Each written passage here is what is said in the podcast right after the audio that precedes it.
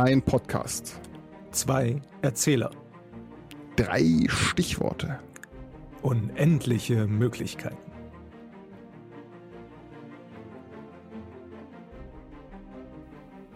Naja, Hallo, und äh, dann ist dieses Portal aufgegangen und äh, die, die Reisenden haben sich verabschiedet und dann bin ich hier wieder in diesem Podcast wach geworden.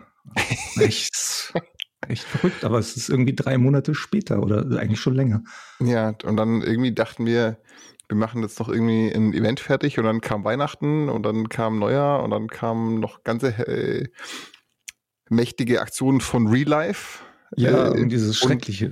Dieses, dieses normale Leben und dann plötzlich ist es schon Mitte Februar. Aber hier Ja, sind wir Wahnsinn. wieder. Hallo, Genau. lieber Markus. Hallo, lieber Alex, Wir machen Schön. eine neue Folge. deine Stimme zu hören. Ja, schön deine Stimme zu hören. Nein, nein, Alex, schön, deine Stimme zu hören. Nein, Eine- Markus, schön deine Stimme zu hören. Schön, deine Stimme zu hören, Alex. Okay, reicht. Wir sind wieder da. Hallihallo, äh, Hallo, liebe- Zuhörerinnen und So- Zuhörer. Während ihr noch da seid, es ist uns egal, wir zeichnen das ja hier auf. Es ist nachher irgendwann auf irgendeinem der großen Podcast-Streams zu hören. Wo ihr uns gerade zuhört. Vielen Dank dafür übrigens. Ja, danke. Danke, dass ihr uns treu dabei bleibt. Ja. Wir machen wieder eine neue Folge. Yay.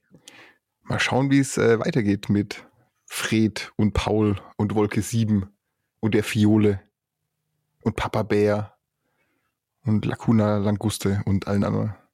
Ja, und was überhaupt in diesem Portal passiert ist. Oder Portal? was die zwei zumindest gedacht haben, dort gesehen zu haben. Verrückt. Aber jetzt sind wir schon mit, mittendrin in der Geschichte. Ja, passt. So, Aber eigentlich äh, fehlt ja noch was. Was fehlt denn? Naja, drei Begriffe. Drei Begriffe. Hast du welche ausgedacht, dir, also für mich und so? Also ich hatte ja jetzt vier Monate Zeit, mir welche auszudenken. Hm.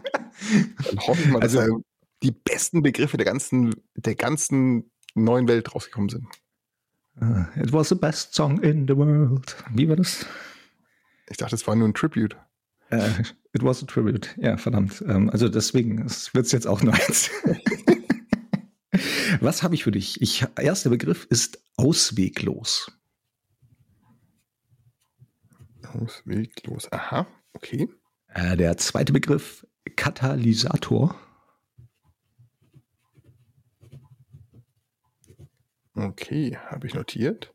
Und der dritte Begriff Terraforming.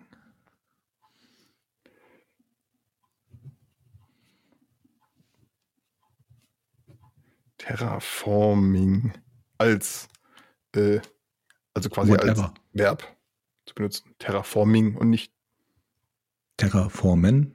okay, Nehmen wir das so. alles klar. Ich habe auch drei Begriffe. Mhm. Ähm, Begriff Nummer eins, Semmelbrösel. Jawohl. Begriff zwei ist supraleitend.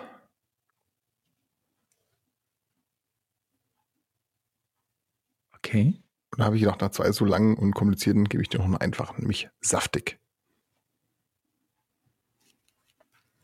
Saftig. Ausweglos, Katalysator und Terraforming. Also gut.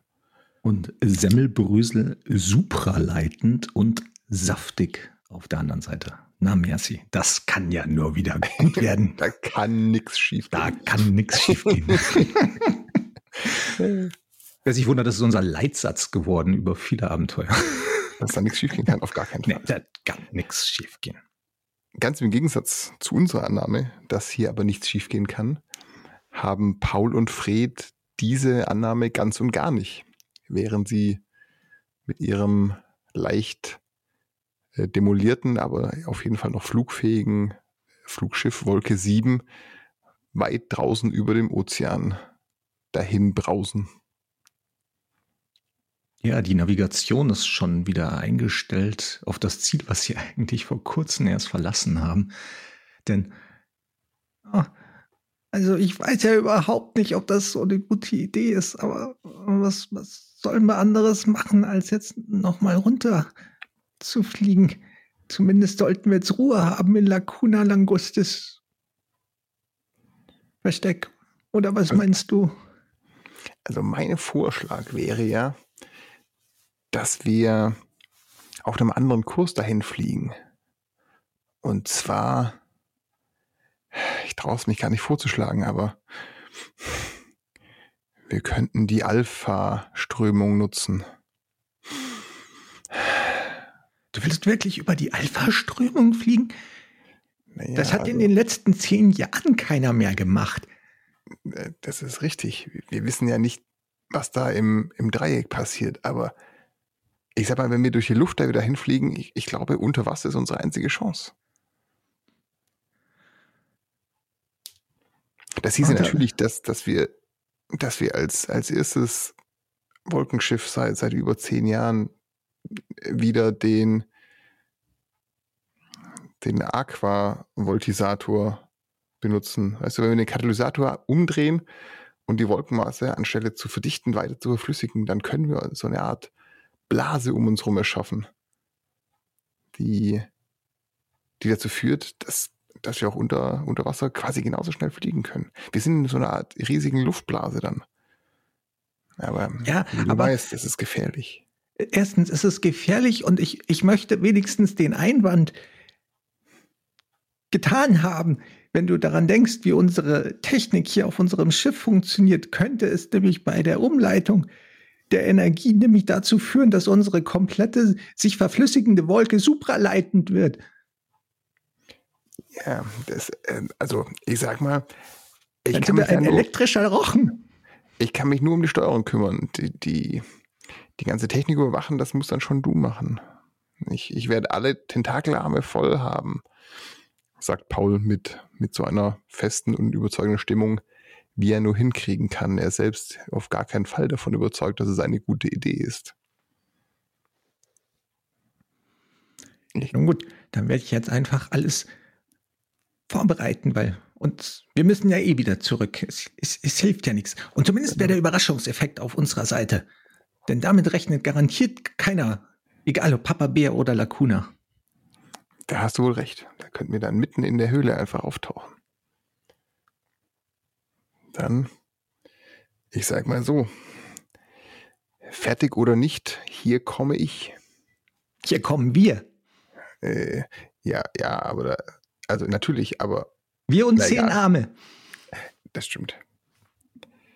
Und so machten sich unsere zwei Windreiter daran, das Schiff vorzubereiten, die Technik zu kalibrieren, die Fluggerätschaften auszusteuern und ihr kleines Wolkenschiff darauf vorzubereiten, sich in einer verflüssigten Blasenform unter Wasser zu geben. Warum hat sich eigentlich keiner mehr seit zehn Jahren auf diesen Trip gemacht? Weißt du das noch? Naja, die letzten Male, als Wolkenschiffe versucht haben, die unterseeischen Strömungen zu reiten ähm, damals war das Meer noch nicht so sauer wie heute. Es, ähm, das Problem ist mit den, den Wolken, in dem Moment, wo sie einen zu hohen Säuregehalt annehmen, lösen sich die Wolken auf. Das heißt, wenn die Wolkenschiffe mit dem Meerwasser in, in Berührung kommen, dann war es mit dem Schiff. Das wäre natürlich eine Situation, die wir unseren beiden Windreitern überhaupt nicht wünschen wollen würden. Auf gar keinen Und, Fall. Ähm, das Meer ist ja nicht nur sauer, sondern auch die Bewohner, die also noch da unten irgendwo so vor sich hinschwimmen, die, an die muss man ja natürlich auch noch denken. Die sind ja auch ziemlich sauer, die meiste das Zeit. Das ist der zweite Grund. Genau. Wenn so eine Familie von achtarmigen Pottwalen der Meinung ist, hier kommt niemand durch, dann wird es auch wirklich schwierig. Ja, oder die marodierenden Seepferdchen. Oh, wow. Ja, die, mit denen ist richtig nicht zu spaßen. Nee. Wenn die durchgaloppieren, die haben so stahlharte Sporne vorne dran, mit denen machen sie ein Loch in, in jedes Schiff. Ja, vor allem, sie haben ja äh, am meisten ihre Wurfgeschosse, die Seesterne, die auch ja, noch mit dazu kommen. Das Versteinert. ist natürlich aber nee, hoffen wir einfach das Beste für unsere zwei.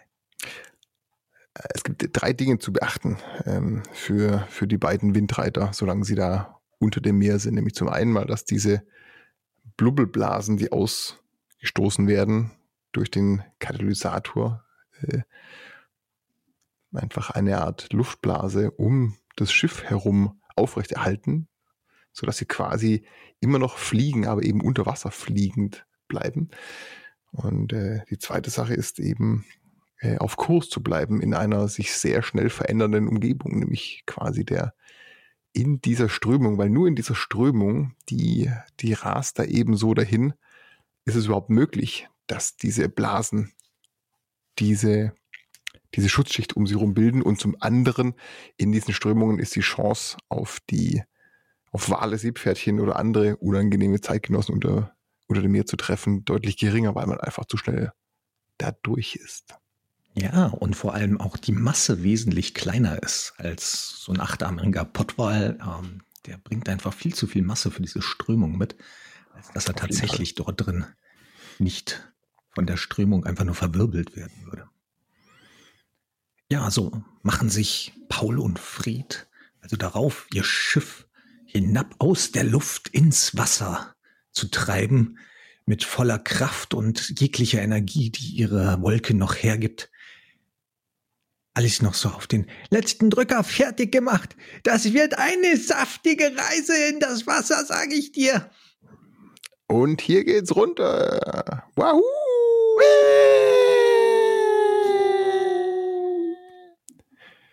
Ja, und was eigentlich folgen müsste an der Wasseroberfläche, wäre so ein platschendes Geräusch.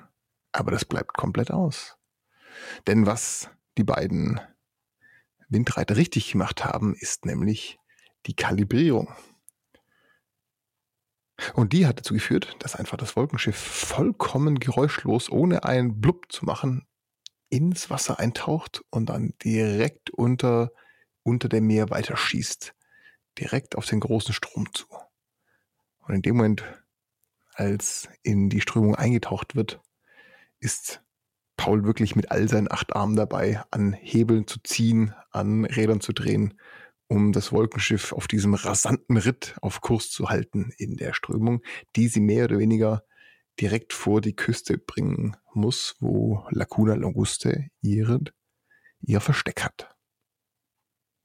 Es ist ein, ein unglaubliches Schauspiel und es ist eigentlich fast zu schade, dass Paul und Fred das nicht genießen können, was um sie herum dort draußen in der tiefen Wasserwelt geschieht. Es ist ja fast wie eine eine Schnellstraße, ein, ein Schnellfluss, keine Ahnung, wie man das beschreiben soll, in dem sie sich befinden und alles, was unter ihnen in der, im Wasser schwimmt, wabert, schießt nur so an ihnen vorbei. Leichte Sonnenstrahlen, die noch das Wasser, im Wasser reflektiert werden. Ein Glitzern, ein Leuchten. Und gut, von den Korallen sieht man nicht mehr viel, denn Korallen sind auch ein bisschen sauer. Wer soll es ihnen verübeln? Danke, Menschheit, aber. In der Vergangenheit. Nein, aber also, was die beiden wirklich nicht tun können, ist genießen, denn die beiden sind primär die ganze Zeit beschäftigt, äh, aus voller Kehle zu schreien.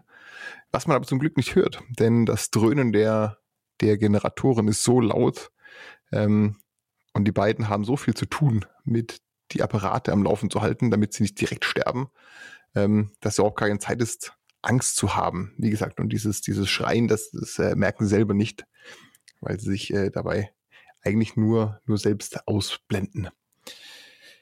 Und so ist es auch, dass dieser, dieser Höllenritt, der eigentlich äh, Stunden dauern würde, wenn man wirklich im Wasser wäre, wirklich nur, nur ein, ein paar Dutzend Minuten braucht. Und zack, tauchen die beiden etwa einen halben Tag später, nachdem sie diese Höhle auf, auf die merkwürdigste Art und Weise mit dem Tortenkatapult verlassen haben, nun genau an dem Ort, auf dem sie auf gar keinen Fall wieder hin wollten, wieder auf. Und in dem Moment, als das Wolkenschiff in die Lagune einfährt, also wenige Augenblicke bevor es auftaucht, dreht sich Paul noch einmal zu Fred um und sagt, und du bist dir ganz sicher, dass Lacuna mit der Fiole und diesem Gerät, was sie hat, wirklich Terraforming in Gang setzen kann? Also ich meine, da bist du sicher? Ich bin mir ziemlich sicher, nach dem, was wir auf der Fiole herauslesen konnten, ist das garantiert einer der letzten verbliebenen Stoffe, die man dafür brauchen könnte. Und stell dir mal vor, was dann passieren würde. Es ist, es ist, äh also ich sag mal so, wir riskieren gerade hier Leben auf, auf der Annahme, dass das stimmt. So, also, also wir riskieren unser Leben, meine ich. Dann will ich mal hoffen, dass das stimmt. Und ich meine, eine neue Chance für die Welt ist doch das Einzige, für das es sich auch äh, zu sterben lohnt oder zumindest ein, eine ausweglose Situation sich hineinzumanövrieren. Hm. Und Knödel aus Semmelbrösel. Das wäre auch ein Grund. Oh, mm, ja. Und, und Blaukraut dazu. Mm. Mm, Blaukraut. Aber bereite dich mal vor. In circa 30 Sekunden tauchen wir auf. Direkt vor Lacunas Thron in der, in der Grotte. So machten sich unsere zwei Windreiter darauf, die letzte ihnen verbliebene Zeit 30 schnelle Sekunden, die so bitter gnadenlos hinunterzählten, dafür zu nutzen, sich vorzubereiten auf ihr Auftauchen mitten in der Lagune. Und in völliger Stille flupp tauchte ihr Schiff dann mitten im Thronsaal auf. Aber irgendwas war komisch. Ja. Der Thronsaal war nämlich dunkel. Und er war nicht nur dunkel, er war auch totenstill. Kein, kein, kein Krächzen, kein Röcheln, kein einziges gesprochenes Wort.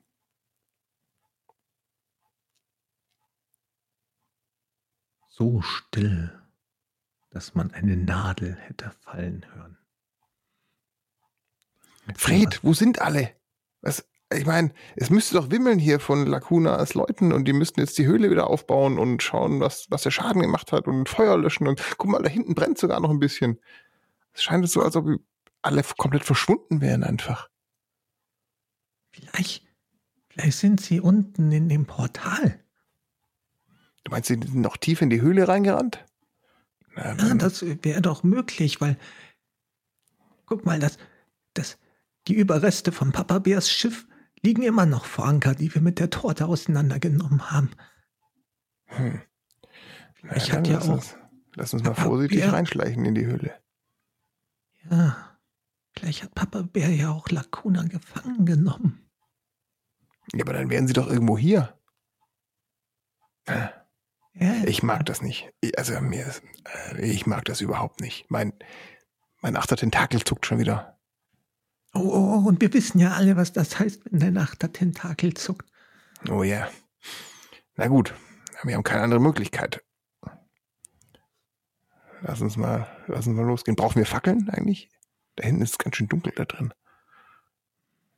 Ja, meine Waschbärenaugen sind schon ganz gut, aber lass uns lieber mal noch was mitnehmen. Aber lass sie uns noch nicht anzünden, weil sonst verraten wir uns ja. Okay, dann, dann hänge ich mich mit meinem, äh, mit meinem Tentakel einfach bei dir hinten am Gürtel ein und dann äh, kannst du mit deinen Nachtaugen äh, uns den, den Weg rausfinden, da weiter nach hinten in die Höhle. Und okay. so machen die beiden sich auf den Weg. Ein seltsames Paar. Paul mit steckt noch drei Fackeln ein im Vorbeigehen, die er in einem Fass findet, was umgekippt auf dem Boden umhergerollt ist, sondern irgendwo in einer Ecke liegen blieb. Und Fred geleitet die beiden mit, seinen, mit seiner Nachtsicht tiefer in die Höhle und sie durchschreiten das Portal. Tatsächlich geht das Portal tiefer hinab in eine trockengelegte Grotte. Und zu hört man das Tropfen von Wasser auf dem Boden. leichtes Plupp, Plopp. Trotzdem ist alles still um sie herum. Und auch für die guten Augen unseres Waschbären ist es sehr, sehr anstrengend, sie noch leicht glitschigen Stufen nach unten zu führen, ohne den Halt zu verlieren. Ich glaube, wir kommen da hinten in eine große Kammer rein. So sieht es zumindest aus. Ist da hinten, ist da hinten nicht ein Licht? Ich, ich sehe, glaube ich, irgendwas Helles, aber du hast bessere Augen. Ja, ja, da scheint, da scheint was zu leuchten. Tatsächlich betreten die zwei einen riesengroßen Kuppelsaal.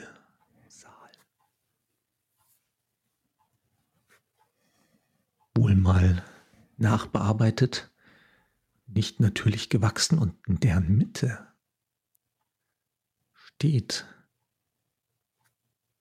ein ist das ein elektrisches Gerät? Es scheint zumindest Mechanik zu sein, mechanisch zu sein. Und oben auf der Spitze dieses Geräts eine Art Kristall. Und der leuchtet. Und der scheint für das Licht zu sorgen, was hier unten wenigstens den beiden ein, ein bisschen Helligkeit spendet. Aber was noch viel beunruhigend ist für die beiden, also Paul hat es noch gar nicht so richtig äh, gesehen, weil der Schein des Kristalls äh, zu schwach ist, aber Fred mit seinen guten Augen hat es schon ganz gut umrissen, nämlich dass überall verstreut in der Höhle liegen, liegen leblose Körper. Es gibt Zeichen eines, eines infernalischen Kampfes, möchte man fast meinen. Hier hat wirklich, also die Gewalt freien Lauf gehabt. Und nahe dran an der Maschine, da liegen zwei Formen, die den beiden nur allzu vertraut scheinen, nämlich zum einen mal der große, unbewegte Körper von Papa Bär und halb unter ihm begraben, da schaut auf jeden Fall eine der großen Scheren von Lacuna heraus. Was ist, was ist hier bloß passiert? Ich weiß auch nicht. Haben die sich alle gegenseitig umgebracht? Das kann doch fast nicht möglich sein. Okay, sie sind beide nicht unbedingt die freundlichsten gewesen. Aber alle? Naja, ich meine, schau dich mal um. Hier, hier lebt niemand mehr. Ich habe kein gutes Gefühl. Wollen wir lieber verschwinden von hier? Aber jetzt lass uns wenigstens herausfinden, was, was hier passiert ist. Auch wenn ich Lacuna nicht mochte. Also nicht immer. Zum, zumindest die dreimal, wo sie mit der Harpune auf mich gezielt hat und fast mhm. geschossen hat. Einmal hat sie geschossen. Na gut, einmal geschossen hat. So würde ich das doch etwas komisch finden, wenn wir jetzt einfach hier verschwinden würden. Na gut, dann. Aber, aber lass mich nicht alleine hier in der Höhle. Paul hält sich noch etwas kräftiger an Freds Gürtel fest, während die beiden auf diesen großen Haufen von Körpern in der Nähe der Maschine langsam zugehen. Und als sie Lankuna und Papa B erreichen, da wird klar, Lacuna scheint noch am Leben zu sein. Zumindest atmet sie noch flach. So halb unter dem großen Papa Bär begraben. Potzblitz, schau. In Lacuna ist noch, ist noch ein bisschen Luft, da steckt noch Leben drin. In dem Moment, als die beiden an Lacunas Seite sind und das Atmen entdecken, schlägt sie ihre langustenartigen Augen auf und sagt mit einer tiefen, blubbernden Stimme, Ihr seid zurückgekommen, aber leider zu spät. Ich habe versucht, sie aufzuhalten, aber ich habe es nicht hinbekommen. Ihr müsst hier diesen Katalysator einsetzen in die Maschine und dann den Inhalt eurer Fiole hineinleeren. Das ist der einzige Weg, die Maschine in Gang zu setzen und das Terraforming zu starten.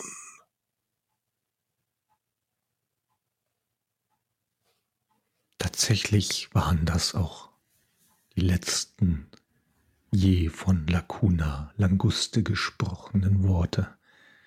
So übergibt sie den beiden den Katalysator und dann fällt ihre Scherenhand schlaff und leblos zu Boden.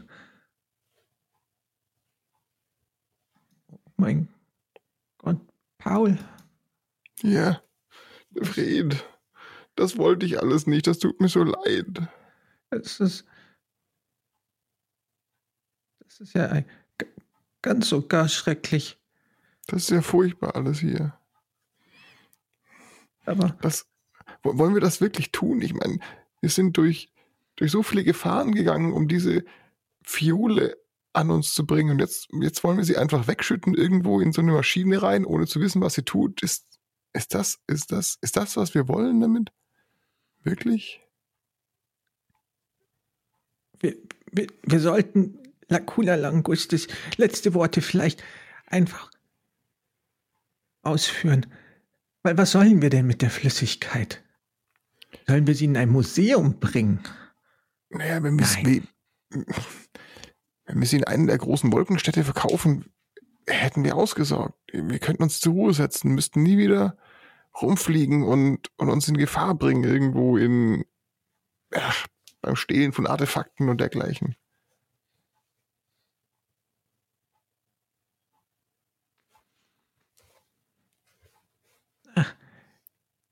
Ich glaube, wir können in der Höhle noch genug finden, was man zur Not noch verkaufen könnte. Na gut, dann lass uns, lass uns das machen. Ich, ich vertraue dir, du, du hast einen besseren, besseren Sinn fürs Geschäft. Dann äh, bauen wir diesen Katalysator jetzt ein und äh, kippen die Fiole rein. Auf geht's. Und so machten sich unsere zwei Windreiter daran, die Gerätschaft, von der sie nicht genau wussten, was tatsächlich passieren würde, zusammenzusetzen, den Katalysator mit an der Maschine anzubringen, der fast zeitgleich mit dem Einsetzen auch den Kristall ein seltsames Leuchten und Wabern versetzte. Und es blieb eigentlich nur noch den Inhalt der Fiole mit einem Trichter in das System einzufüllen. Das, der Inhalt der Fiole läuft heraus ein bisschen wie eine Mischung aus Olivenöl und Quecksilber. Es ist ein, ein seltsamer Stoff und äh, er hat ein purpurnes Leuchten an sich, sobald er die Fiole verlässt. Ein, ein, ein bisschen ein Dampf oder Nebel steigt auf. Die beiden halten sich ein, ein Tuch vor Mund und Nase, um das nicht einzuatmen. Zumindest macht das Fred. Ähm, Paul versucht einfach mit seinen Tentakeln in eine andere Richtung zu atmen, so, so gut er es eben kann. Und Moment, als der letzte Tropfen aus der Fiole entronnen ist und durch den Trichter hinein in die Maschine kam, beginnt sie auch mit einem leichten Rumpeln und Grollen, einige große Apparaturen, die hoch oben sich um den Kristall herum in, in Kreisen bewegen, ähm, einfach Fahrt aufzunehmen und immer schneller und schneller zu werden. Tatsächlich wird die Apparatur über den zwei Windreitern so schnell, dass tatsächlich ein immer heftig heftiger werdender Wind auftaucht, zu auftauch, aufzutauchen in dieser Höhle. Wum, wum, wum, wum, wum. Mit Dröhnen, Donnern und Ziehen und Zischen begibt sich die Apparatur und wird immer schneller, immer schneller. Äh, äh, Fred, Fred, Fred. Äh, ja, Paul, ich glaube, wir sollten weg hier. Ganz, ganz schnell weg hier. Uah. Und so schnell die vier Pfoten von Fred ihn tragen, während sein Freund Paul sich an seinem Rücken festklammert. Denn wenn es um Geschwindigkeit geht, ist der, der Waschbär deutlich schneller unterwegs als, als der Oktopus. Und so verlassen die beiden die Höhle und rennen, was das Zeug hält, den Gang wieder hinauf durch das Portal in, in Lacuna Longustes Thronraum quasi, die, die Grotte, springen hinein in ihr Schiff und zum zweiten Mal an demselben Tag fliehen sie mit einem Notstart vom selben Ort. Nur diesmal unter anderen Voraussetzungen, möchte man meinen. Doch tatsächlich hinter ihnen knistern und knacken und dröhnen und alles vibriert und bebt. Und noch im letzten Augenblick schaffen sie es aus Lacuna Langustes Höhle hinaus an die freie Luft, während hinter ihnen der Eingang zur Höhle langsam in einem Erdbeben versinkt und zusammenbricht. Und dieses Erdbeben scheint sich auch weiter und weiter auszudehnen. Nämlich die beiden sehen noch beim, beim Notstart, beim Wegfliegen mit der höchsten Geschwindigkeit, die ihr Wolkenschiff hergibt, dass es so eine Art sich ausbreitende konzentrische Kreise vom, genau vom Mittelpunkt, wo früher die Höhle, der Eingang zur Höhle war, sich ausbreiten und äh, ja, Wellen hinaus aufs Meer setzen, äh, schicken, aber auch eben Wellen über das Land sozusagen sich ausbreiten. Und das ist ein, ein Anblick. So etwas hat noch niemand gesehen. Quasi Sanddünen, Wellen aus Staub, Asche, Schutt, Bäume, alles zumindest so die versteinerten Überreste von Bäumen, die einstmals da standen. All das fällt nun übereinander. Und die beiden fragen sich, ob sie wohl das Richtige getan haben. Doch bevor sie überhaupt zu einer Antwort kommen, sich der Staub über etwas legen kann, müssen sie mit anblicken, wie aus dem Zentrum, wo einst die Grotte war, schlagartig ein Blitz größter Energie hinaufschießt, hoch in die Wolkenstätte hinein und komplette Wolken, den kompletten Wolkenhimmel anfängt elektrostatisch aufzuladen und es knistert und blitzt über ihnen. Und was diese Blitze machen mit den Wolkenstädten und unsere Freunde überhaupt noch einen Ort haben, an dem sie andocken können und Treibstoff nachtanken und ein Zuhause. Das erfahren wir beim nächsten Mal. Wenn es wieder heißt? Die Weltenbauer. Bis dann. Das waren die Weltenbauer. Bis zum nächsten Mal. Wenn wir uns wiederhören.